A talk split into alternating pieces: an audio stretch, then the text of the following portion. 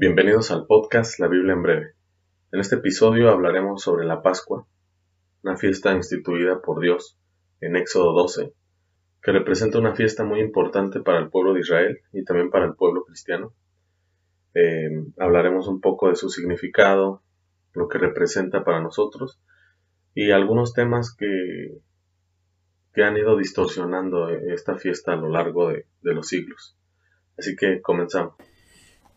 La Pascua es una fiesta que vemos donde se enaltece la vida y la libertad. Y su nombre original es Pesach, eh, un término hebreo que significa pasar sobre, ¿sí? Y, también la, vamos a encontrar como Passover, que es una palabra en inglés que, tiene el mismo significado y, basados en Éxodo 12. Y esto, esto, esto conmemora la, la liberación del pueblo hebreo de la esclavitud de Egipto eh, como la vemos relatada ahí en el libro de Éxodo. Algo también sorprendente es que ah, la Pascua en la Biblia es, mucho más profunda, ya que por un lado tenemos el relato de la institución de la Pascua y libertad de esclavitud de los hebreos en Éxodo, y por otro tenemos también la verdadera Pascua que es Jesús y su maravillosa obra en la cruz. Y de, de ahí es donde nos gustaría partir como Jesús como el Mesías, como arquetipo de este Cordero de Pascua, este Cordero Pascual. Basándonos en Juan 1.29, cuando Juan ve a Jesús, Juan el Bautista, dice de él, he aquí el Cordero de Dios que quita el pecado del mundo. Bueno, entonces en ese sentido, vámonos a Éxodo 12. No, vamos a ir leyendo todo el capítulo porque pues sería muy largo el episodio. Vamos a ir sobre sobresaltando los puntos que consideramos más relevantes. El punto uno es que a partir de ese día de celebración iba a ser contado como el primer mes del año, ¿no? Que iba a ser el mes Nisan. Esto iba a ser en el día 10 de ese mes, se iba a seleccionar un cordero sin defecto y este cordero tenía que ser examinado por cuatro días. Es interesante también que Jehová estableciera la Pascua como el primer la primera festividad del año y algo que se haría, como dice aquí en Éxodo, como estatuto perpetuo. Me parece también bastante interesante el hecho de que muchos calendarios se, festeja diferente la Pascua, ¿no? porque creo que ni los judíos tienen el, calendario empezando con esta fiesta, empiezan con Rosh Hashanah en octubre y nosotros pues empezamos en enero. Entonces, me hace un poco interesante mencionar esto de que es importante considerar que la Pascua es la primera fiesta de cada año y creo que causa de esto también hay una pequeña discrepancia que, vamos a hablar más adelante entre los evangelios sinópticos y el evangelio de Juan, que es si Jesús este, comió la Pascua. Algo en este punto antes de pasar al siguiente que me gustaría abordar es que el cordero tenía que ser examinado. Y vemos en los evangelios que Jesús fue examinado eh, en esos días, precisamente entre el día 10 y el día 14 de ese mes, cuando fue cuestionado sobre el tributo, cuando fue cuestionado sobre la resurrección, cuando fue cuestionado incluso sobre cuál era el más grande mandamiento, pero considero que la mayor examinación que tuvo Jesús homologándolo o asemejándolo a este Cordero Pascual fue cuando estuvo ante Anás y Caifás, que eran los sumos sacerdotes en su momento, y ellos lo examinaron, dice los evangelios en Marcos 14, que no encontraban en él eh, pues alguna falla, por más que ponían testigos falsos. Entonces, eh, es importante resaltar que Jesús también fue examinado entre esos días 10 y 14. Entonces, al igual que el, Cordero eh, de la Pascua establecido para, para los hebreos el, día 10 en Éxodo 12, también Jesucristo cumplió con, ese, con ese punto. Y como bien lo dices en Marcos 14, lo vemos siendo examinado por los judíos a través de los sacerdotes y el Sanedrín. Y también por los gentiles en, Marcos 15, eh, por, la, por el gobernador romano. Eh, Pilato. Ambos les le preguntaron, ¿eres tú el rey de los judíos? Y él respondió, este, tú lo dices, ¿verdad? Ahí fue cuando se, se destapó, por así decirlo. Eh, dijo, dijo sí, yo soy, yo soy él. esto nos lleva al segundo punto que dice que el día 14, o sea, después de estos cuatro días de, días de examinación, el cordero tenía que ser inmolado por la congregación o cada uno entre, los, entre las dos tardes. Es inevitable, ineludible que esta inmolación del Cordero Pascual de Éxodo, pues tiene un paralelismo totalmente directo con la pasión de Cristo. Con el derramamiento de sangre, ¿no? Y creo que tiene mucho que ver con que para la ley del pecado y de la muerte tiene que haber muerte, ¿no? O sea, tiene que haber un derramamiento de sangre, como por redención. En otras palabras, o sea, como que sin derramamiento de sangre no hay perdón de pecado.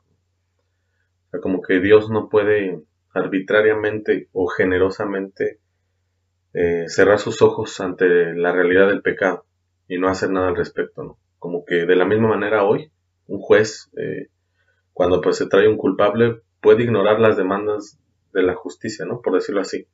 Pero el juez tiene que aplicar la ley al culpable y la culpa debe, debe de ser pagada o castigada en, en un aspecto ideal.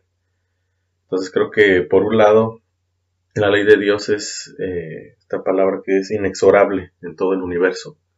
O sea, la antigua declaración profética está vigente, ¿no? El alma que peque morirá. Y esa sentencia como que tiene que cumplirse, ¿no? De alguna manera. En el caso del de, Éxodo fue un cordero pascual como sustituto por familia, ¿no? Pero en el caso de nosotros es la, la sangre de Dios. O sea, me parece incluso muy... También, o sea, es algo sorprendente la sangre, ¿no? Creo que muy, pocas veces nos detenemos a, ver lo que representa para nosotros como creyentes y creo que este tipo de, de fiestas nos, nos hacen recordar eso bastante. Y también es como dice, como dice Primera de Pedro 1.18, ¿no? Recordando que fuimos rescatados de nuestra vana manera de vivir, la cual heredamos por nuestros padres, no por cosas corruptibles como oro y plata, sino por la sangre preciosa de nuestro Señor Jesucristo como un cordero sin mancha y sin defecto. Y de ahí que esta palabra sangre, que suena tan, tan estridente muchas veces, y como dices, a veces no lo meditamos tanto, nos lleva a un punto que está dentro de este segundo punto como un subpunto, que esta sangre, en Éxodo 12, tenía que ser untada en los postes y en el dintel de las, de las puertas. Eh, ¿Qué paralelismo le encuentran ustedes a esa a ese, ¿cómo se puede decir? Porque no era pintar, a ese derramamiento de sangre que se ponía en la entrada de la puerta con la cruz de Jesús.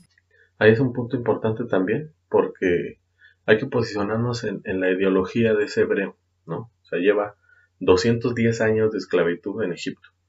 Sin duda alguna es un bastante tiempo, ¿no? Hablando como mexicanos, estamos hablando de casi del tiempo de nuestra actualidad, casi al tiempo de que fue la independencia de México de los españoles. En cierto modo sí han pasado generaciones y la cultura hebrea ha absorbido, ¿no? Diferentes pues cosas, ¿no? Por decirlo así, se ha contaminado de la cultura egipcia. Y un punto en el que se ha contaminado bastante es la idolatría a los animales, ¿no? Creo que es muy claro en el hecho de más adelante cuando llegan a, cruzan el Mar Rojo, lo primero que dicen es quién es nuestro Dios y lo asemejan luego luego a un animal. O después de que establecen la serpiente de bronce, también en el libro de Reyes, adoran a la serpiente de bronce. estaba como muy permeada esa, esa, esa mm, idolatría ¿no? hacia ciertos animales. Y como mencionas, es bastante interesante también porque el 14 de Nisan, para los egipcios, se festeja a la deidad Binebdet, o sea, a este dios falso que tiene un cuerpo de carnero. Entonces, como que sí fue una ofensa bastante explícita hacia los egipcios el hecho de que se mataran miles de corderos, ¿no? Porque estamos hablando que en Éxodo 13 nos dicen que salen 600 mil hombres sin contar niños y mujeres. Entonces, ese día se derramó mucha sangre de corderos, o sea, se mataron bastante. Yo creo que sí fue difícil, ¿no? El hecho de como israelita, esclavo en Egipto, hacer eso. Creo que por eso Dios quería, ¿no? Como que ellos en cierto modo también hicieran algo para, para sellar su libertad, ¿no? O sea, tener, tener fe, vaya. Sí, si recuerdan, eh, esto me, me, recuerda lo que estás diciendo, que cuando Jehová le dice a Moisés yo voy a pasar a juzgar los dioses de Egipto, dice. Yo juzgaré los dioses de Egipto. Y vieron que juzgó el Nilo, juzgó, juzgó este, con las plagas juzgó varios dioses. Entonces ese punto que estoy diciendo es relevante. Y volviendo al, al, al, tiempo de Cristo, al Cordero, que fue inmolado, ¿no? Volviendo al, arquetipo en el cual estamos este, comparando este Pesaj. A mí eh, tengo aquí Gálatas 13 que dice, eh, hablando sobre la cruz también, y lo que es la cruz en simbología con el dintel. Dice que Cristo nos redimió de la maldición de la ley, hecho por nosotros maldición, y aclara aquí el apóstol Pablo. Dice, porque escrito está, maldito es todo aquel que es colgado del madero, basándose obviamente en Deuteronomio 23. Entonces, eh, una prueba más una prueba más de que Jesús es el Cordero Pascual verdadero. Y tengo una corta más rápida. En Filipenses 2.8 dice eh, el apóstol Pablo que el Mesías, estando ya en la condición de hombre, se humilló a sí mismo, haciéndose obediente hasta la muerte y señala ahí como enfatizando y una muerte de cruz, por lo que leí anteriormente, lo que significaba la cruz. Entonces, en el, como un paralelismo entre lo de los dinteles y el poste de, las puertas en Éxodo 12 y la cruz en, los evangelios, creo que la constante es la sangre, ¿no? Y como menciono, esto es muy importante porque es una sangre del Hijo de Dios, sin mancha, sin defecto. Y creo que algo que a mí se me hace muy importante ahí, tanto para el Éxodo como ahorita, los que creemos en la sangre y los que han de creer en la sangre de Cristo, es la fe. Porque los israelitas no fueron salvos por, formar parte de la descendencia de, de, Abraham.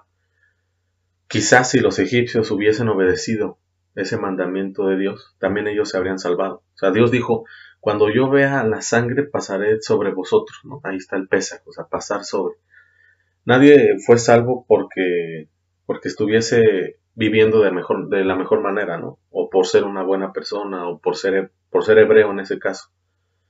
O sea, creo que lo importante ahorita también es darnos cuenta que tenemos que, o somos salvos de, un juicio, de una perdición y, también de otra recompensa de ser llamados hijos de Dios por la fe que tenemos en, la sangre, ¿no? O sea, los hebreos tuvieron fe de untar esa sangre y ahora nosotros tenemos fe de, reconocer, ¿no? Que, está, que esa sangre de Cristo nos, nos limpia. Continuando con, con lo que es el Pesaj en Éxodo, dice que tendría que comerse esa misma noche asado al fuego. Y, o sea, iba a ser un, un, asado, un asadito. Con hierbas amargas y panes sin levaduras. Eh, había una prohibición aquí. La prohibición era que no se podía comer nada de lo que sobrara al día siguiente y que los huesos del carnero o de la, del, del, de la ovejita pues no fueran quebrados. Eh, yo vuelvo a hacer o a dejarles ahí el punto, cómo podemos trasladar esto a la pasión, a la muerte de Jesús. O si tienen algún tópico relevante e interesante también, pues. Y entonces Jesús también cumple con eso, con ese, con ese, con ese punto, ya que él muere el, mismo día, como vemos en, en, en uno de los evangelios que dice, cuando era como la hora sexta, hubo tinieblas sobre toda la tierra hasta la hora novena, y el sol se oscureció y el velo del templo se rasgó por la mitad. Entonces Jesús, clamando a, gran voz, dijo, Padre, en tus manos encomiendo mi espíritu, y habiendo dicho esto, expiró, murió el mismo día. Se murió el mismo día. Y Juan 19 afirma que cuando llegaron a Jesús, porque vieron que se acercaba la fiesta de, de Pascua de Pesaj, y mandaron los sumos sacerdotes a, a que se asegurasen que muriera. Entonces, sin querer cumplieron también ellos esta profecía.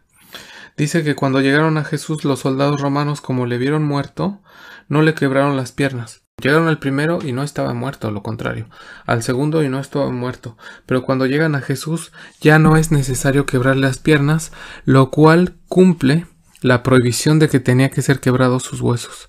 Y incluso su cuerpo no pasa la noche sobre el madero, sino que es eh, por así decirlo, pues no sé si es llamado enterrar, pero fue embalsamado, ¿no? Por José de Arimatea y Nicodemo. ese mismo día, entonces ese mismo día también fue eh, sepultado. A mí en, este, en este punto de la cruz creo que suceden muchas cosas, bastantes, eh, profetizadas incluso en el Salmo 22 y como mencionas ahorita, ¿no? Lo de los huesos también que no se quebraron, de Cristo como el Cordero Pascual. Y también en ese momento Jesús también representa al sacrificio de la vaca la sana, ¿no? De números 19. Pero a mí me sorprende mucho el hecho de que mm, hay un ladrón que cree ¿no? en Jesús y Jesús le dice, de cierto te digo que estarás conmigo en el paraíso. Y a mi juicio es como una de las conversiones más impresionantes porque a lo largo de los evangelios vemos que muchas personas creen en Jesús como el Mesías, como el Hijo de Dios, porque lo ven hacer milagros, ¿no? O sea, lo ven a alimentar a cinco mil, lo ven darle vista a los ciegos, levantar a los cojos, sanar leprosos. Pero en ese momento ese ladrón lo único que ve es a un hombre que está siendo crucificado igual que él. No ve como algo muy sorprendente, como un milagro, ¿no? Incluso le gritan a Jesús, si eres el Hijo de Dios, baja, ¿no? Sálvate a ti mismo. Pero no, o sea, me sorprende porque en cierto modo yo creo que así como ese ladrón, todos creemos en ese momento en, ese momento en Jesús, en el momento en que derramó su sangre por nosotros, para justificarnos delante del Padre. Y, algo que estás diciendo ahí del ladrón que es interesante con un punto en Éxodo que dice que la forma de comerlo era de una manera pronta. Prestos, dice, estar prestos. No voy a entrar en detalle ahí, pero habla de incluso de que tenían que estar ya calzados, ¿no? Yo veo esa simbología que estás haciendo del ladrón como que él no esperó él no esperó asegurarse si realmente eh, Jesús era el Cristo. Fue algo que se le activó automáticamente. Y como dices, em, Jesús em, no va a ser un... O sea, el Señor está dispuesto para todos. Dice Juan 19 que Él es la puerta y que por Él entra es salvo, ¿no? También dice Apocalipsis 3:20, dice, miren, yo estoy aquí, a la puerta estoy afuera de donde tú estás, ahí cerca de ti llamo.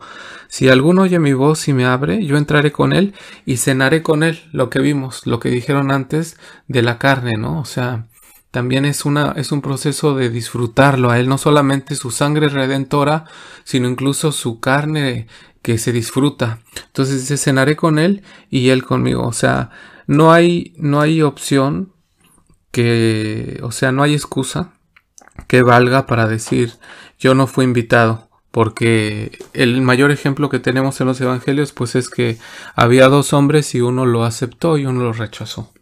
Entonces con esto vemos que mm, pues Jesús está tan disponible a nosotros que no necesitamos esperar a, ciertos, a ciertas cosas o a ciertos aspectos, a ciertos principios, sino que como los, los hebreos que, la ordenanza fue comerlo de una manera apresurada, listos para la salida, así nosotros debemos de, tomarlo a Él para nuestra vida de una manera presta, rápida, eh, porque como bien ya lo dijeron, pues Él, él está tan disponible a nosotros que simplemente es eh, invocar su precioso nombre. Y ahora vamos a pasar al punto 3 para nosotros, eh, que Jehová iba a pasar a ejecutar su juicio sobre todos los dioses de Egipto. Eh, bueno, este punto 3 de que Dios iba a pasar a, ejecutar el juicio, ya hablaron sobre el carnero como Dios juzgó, ¿no? A los dioses de Egipto. Y el punto 4 habla de que la sangre sería por señal de salvación. Eh, yo solo quiero dejar una, una, una cita de Corintios 6:20 que dice, Em, porque habéis sido comprados por precio. Glorificad pues al Dios vuestro en vuestro cuerpo y vuestro espíritu. Y dice Efesios 1.7, en quien tenemos redención por su sangre. O sea, la sangre que fue por señal para los hebreos en Éxodo es por nosotros la sangre de Cristo señal para el perdón de pecados, como dice Efesios 1.7, de acuerdo con las riquezas de la gloria de su de su gracia. al, igual que en ese momento en Éxodo 12, la, la sangre de, de, Cristo como ese cordero sin mancha y sin defecto sigue siendo ¿no? señal de salvación para, para todo aquel que cree. Su sangre, su sangre sigue vigente, no, no, no ha perdido la eficiencia y la eficacia de esa sangre que derramó en la cruz hoy en día sigue vigente y podemos aplicar, aplicarla a nuestras vidas. Y de aquí, de aquí viene un punto un punto que es cuando Jehová, eh, Dios dice, este día le será por celebración y por fiesta por un estatuto perpetuo. Un estatuto perpetuo es algo que es instaurado y que del momento en que es instaurado nunca más tiene fin. Entonces se perpetúa. Ahora, este estatuto no lo hizo un hombre, no lo hizo Moisés, sino que lo hizo eh, el Padre, ¿no? Dios. Es una fiesta santa. Como dijimos al principio, como comenzaron comentando ustedes al principio, transformada, trastornada quizá por otros países, bueno, no países, sino por la cultura humana a lo largo del tiempo. Eh, yo quiero comentar rápido que estuve averiguando de esto y en, en algunas partes de Europa, incluso de América, eh, hay gente que cuelga huevos en los árboles, hay quien los esconde, hay quien usa flores o semillas, incluso usan arroz o, lentejas para decorar este los huevos pintados que nada tienen que ver con la fiesta de Pesaj, como, como se han podido dar cuenta hasta ahora en lo que llevamos, eh, no hablando por nosotros mismos, sino bíblicamente. Sí, porque incluso eh, se conoce, ¿no? Muchas personas o nosotros estamos más familiarizados con, los conejos de Pascua, o los huevos de Pascua, que incluso con la festividad de la Pascua en sí. Y tiene mucho sentido porque pues, Satanás siempre ha querido desprestigiar la, la obra de Dios, por un lado, y por otro lado siempre ha querido como introducir, ¿no? simbolismos más allá de los que nosotros vemos. Quizá cuando vemos al conejo de Pascua y los huevos, digamos, ah, son colores bonitos, es algo eh, no, no malo, ¿no? Algo inocuo, pues, algo que no, que no te, quizá digas, ah, no contamina, no, no, es dañino. Pero al final eso viene de, los huevos de Pascua viene de, la diosa Astaroth, ¿no? De hecho en inglés la Pascua se conoce más como Easter por, por Astaroth que, que por Passover. Passover se conoce más a ese término como más judío, ¿no? Más, más de pesa. Y entonces habla de la fertilidad, ¿no? El conejo representa la fertilidad y si recordamos hacer Astaroth es, es la misma deidad que, proponía estas inmoralidades sexuales en las que el pueblo de Dios se ve envuelto en, jueces. Y lo de los huevos pues habla acerca de, de, un nacimiento, ¿no? Incluso hay ahí muchas cosas hasta con deidades de la India, ¿no? De que nacieron en un huevo nuevamente, una deidad, etcétera. O sea, está muy, muy contaminado. Yo creo que por eso es importante recordar que esta celebración de la Pascua, del Pesaj, es importante para nosotros como creyentes, porque por un lado representa nuestra independencia y nuestro comienzo con sentido de identidad como creyentes e hijos de Dios. Y precisamente de ahí de eso que estás diciendo, creo relevante mencionar por qué Jesús es que deja la ordenanza de cómo debe ser festejada esta nueva Pascua, ¿no? Por así decirlo. En Juan 13, cuando él, la famosa última cena, por así decirlo, eh, él dice, miren, la próxima vez que hagan esto, lo van a hacer en memoria de mí. La próxima vez que partan el vino, que tomen la copa, etcétera, etcétera. Como diciendo, eh, este es el nuevo pacto y esta es la forma adecuada de, celebrar, no como todo lo anterior que ya se mencionó. Eh, ahora, yendo al... Exactamente, le da un sentido. Como que le da un sentido. Ahí le da un sentido al, cordero, ¿no? O sea, ya no es un cordero genérico, sino ya es Jesús, ¿no? Como hijo de Dios y, y todo lo que, lo que hablamos. Y yo quisiera aquí como añadir un poco, ¿no? A pesar de que esto pues no debe ser algo como, como religioso, de hacerse quizá, quizá cada año. Tal vez algunos digan, sí, la Pascua o recordar a Jesús es, es diario, ¿no? Debe ser diario.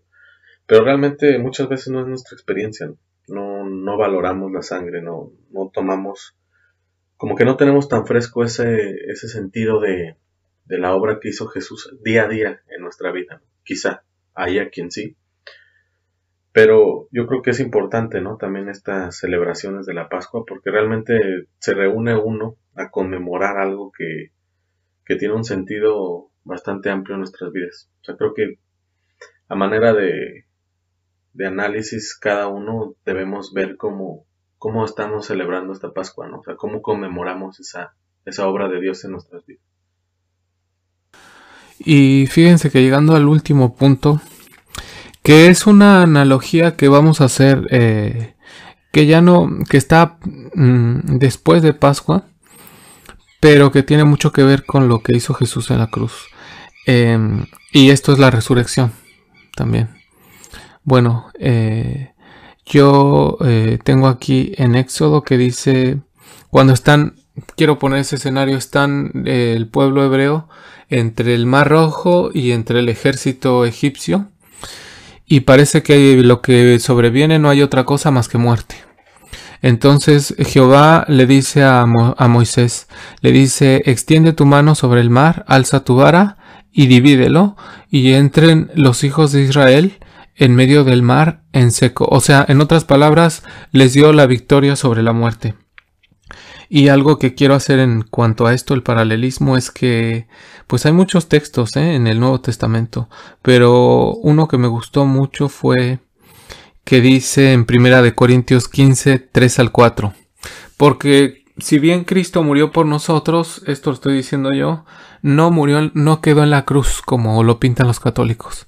Jesús resucitó, ¿no? Entonces, 1 Corintios 15, 3 dice, porque primeramente les he enseñado, o sea, refiriéndose a los Corintios Pablo, que Cristo murió por nuestros pecados conforme a las Escrituras, que fue sepultado, pero al tercer día, conforme a las, a las Escrituras, resucitó.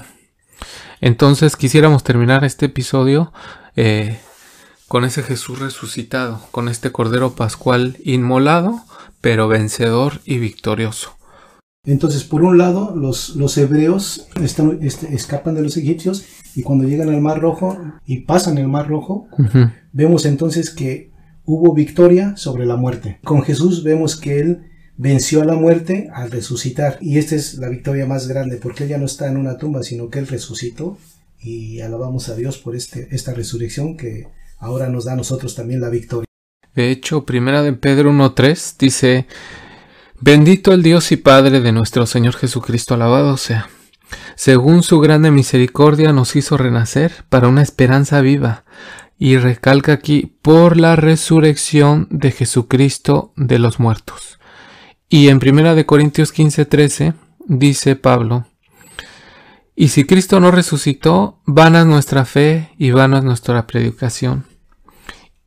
Pero como Cristo resucitó de entre los muertos, entonces también nosotros tenemos esa esperanza de gloria. ¿No? Entonces es importante terminar o culminar este Pesach nosotros como creyentes de Jesús, no como judíos, no como, como inconversos, recalcando, enfatizando en la resurrección de, de, Jesucristo. Y hasta aquí el, el episodio de hoy. Y agradecemos tu, compañía y que hayas dedicado parte de, tu tiempo a escucharnos. Nos despedimos enfatizando la oportunidad que hoy Dios concede a los seres humanos de, responder al mensaje de las buenas noticias, al mensaje del Evangelio. En Juan 3:36 están registradas las siguientes palabras que dice, El que cree en el Hijo tiene vida eterna, pero el que no obedece al Hijo no verá la vida, sino que la ira de Dios permanece sobre él. Quisiéramos que escuches estas palabras que están vigentes en, nuestro tiempo, como dirigidas personalmente para ti, por la palabra misma de Dios. La verdad que expresan puede aplicarse a tu vida. Son palabras vivas y eficaces que tú mismo, tú, tú misma puedes pedirle a Dios que las convierta en, realidad a partir de este momento.